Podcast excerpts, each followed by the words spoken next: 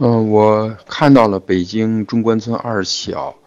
这位妈妈的文章，看完之后，我真的是为这个孩子受到的伤害感到十分的痛心。嗯，同时呢，也为校方的这种处理的方式感到比较的震惊吧。嗯，我觉得这件事情呢，可以说不是一个偶发的事情，因为孩子在学校里面这种欺凌的现象，呃，不能说普遍，但是也应该是一个时常发生的事情。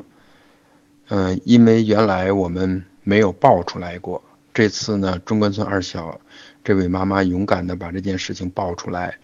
我觉得啊，我非常的钦佩，啊，再有呢，非常的钦佩，啊，因为由他的这个事件，我想会引起我们学校和家长对于孩子的这种心理健康和精神成长的关注。因为长期以来，我们都是以分数为导向的，好像一个孩子只要是分数好，那么他就是好学生。家长也认为我的孩子只要分数好，那么我就可以放心。而对于孩子心理的健康、精神的成长，长期是不予以足足够的关注。我觉得这件事情提醒我们，孩子的精神健、精神的成长。才是最重要的。学校这种处理方式，我觉得所有看过这篇文章的人都会感到非常的难以接受。啊，这个呢，一方面反映了学校一贯的这种行为的方式吧，再有，我觉得也反映出学校对于这类事件的长期不重视导致的处理的无措或者失当。这说明就是我们的，呃，学校对于孩子的精神的成长还是关注的很不够。所以我希望我们无论是家长还是我们的学校、我们的老师还是校长们，啊，能够拿出一些精力，分出一些精力来，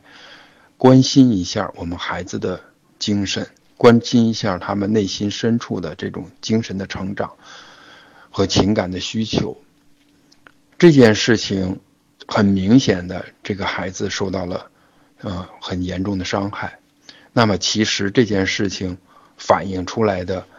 就是欺凌别人的那个孩子，其实也是一个受害者。我当我看到那个孩子若无其事的那种表情。其实深深的刺痛我的心，我我就觉得这个孩子其实受伤太重太重了，我不知道他的家人是如何去看待的。如果这是我的孩子的话，我真的会有一种锥心裂肺的这种感觉的，嗯。所以呢，我觉得我们孩子精神的成长的确到了一个要。敲响我们内心的这种警钟的这种时刻了，不能再把精力完全放在所谓的学习和分数上了。那么，我觉得在我们的学校或者家长，我们要有明确的一个是非观，基本的是非观，就是不能伤害他人，啊，不能伤害环境，不能伤害自己，这是一个底线。啊，我们有很多的孩子，甚至成人，我们在一种公共场所的大声的喧哗，啊，破坏环境，把卫生搞得很脏很乱，其实这些都是我们精神缺陷的一种表现，啊，尤其是我们把这种德行都散到国外去，使人家对我们有了种种这样那样的偏见或者成见。我觉得真的有时候想起来是咎由自取。你是一个什么样的人，是由你的言行来表现出来，别人是根据你的言行来断定你是什么样人的。所以，我们如何去自律，如何是让我们成为一个有教养的人，尊重别人的人，这个才是关键。我觉得学校的教育，尤其是家庭的教育，这一部分可能更重要。当我们发现有伤害他人的这种行为的时候，无论是我们的家长还是我们的学校老师，都应该非常明确的给孩子指出来，并且告诉他应该怎么做。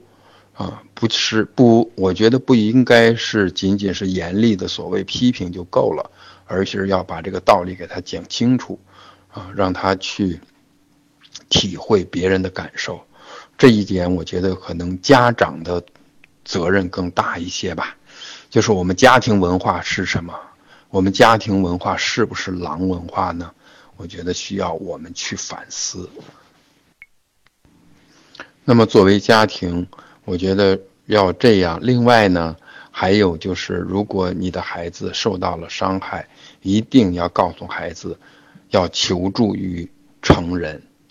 一定要告诉老师，啊，告诉家长，我觉得，当孩子勇敢的去把这个事情揭露出来的时候，就可以避免更深的伤害。所以我们一定要跟孩子，我们所有的家长们要跟孩子把这点说得很明白。如果你受到了欺凌，一定要大声的拒绝，并且事后要告诉家长。不要认为这件事情告诉家长是一个无能的表现，而是要求助于家长来帮你解决这些问题。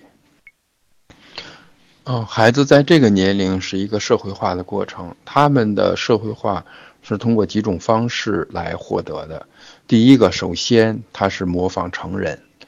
就是我们家长、我们的老师、我们的学校的文化是什么，那么他就会受到这方面的影响。因为孩子不知道什么才是一个适合于社会化的一种标准，那么他就会模仿。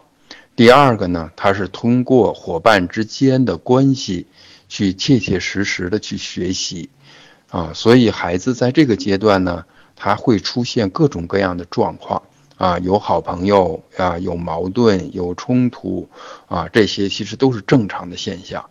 啊，那么孩子是通过这样的一些方式来逐渐的去社会化的，所以呢，就是我们成人的价值观，我们成人的为人处事的方式，就异常的重要。啊，所以一个孩子他未来会成为什么样的人，跟他所处的环境是有很大很大的关系。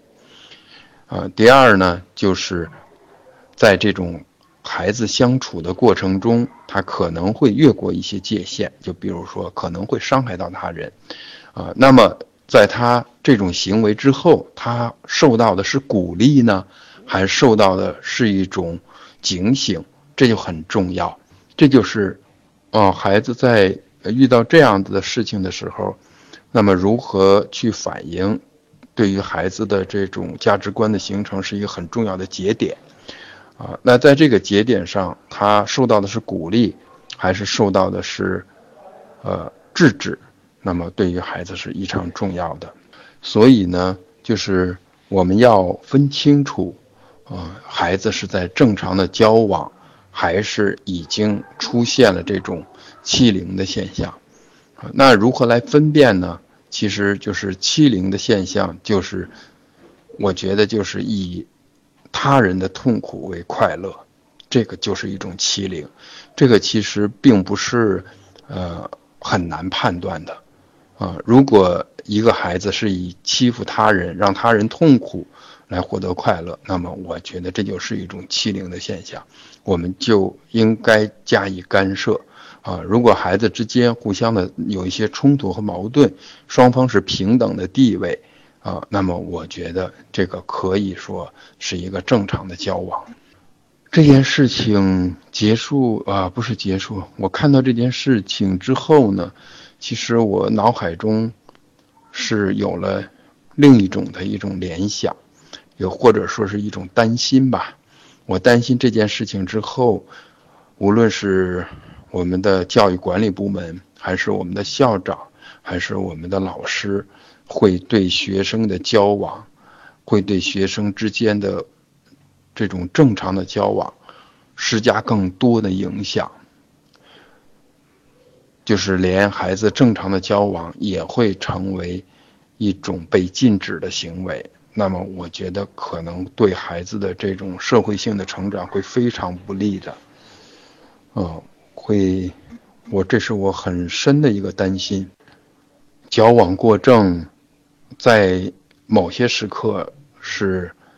可能的，但是如果矫枉过正成为一种常态的话，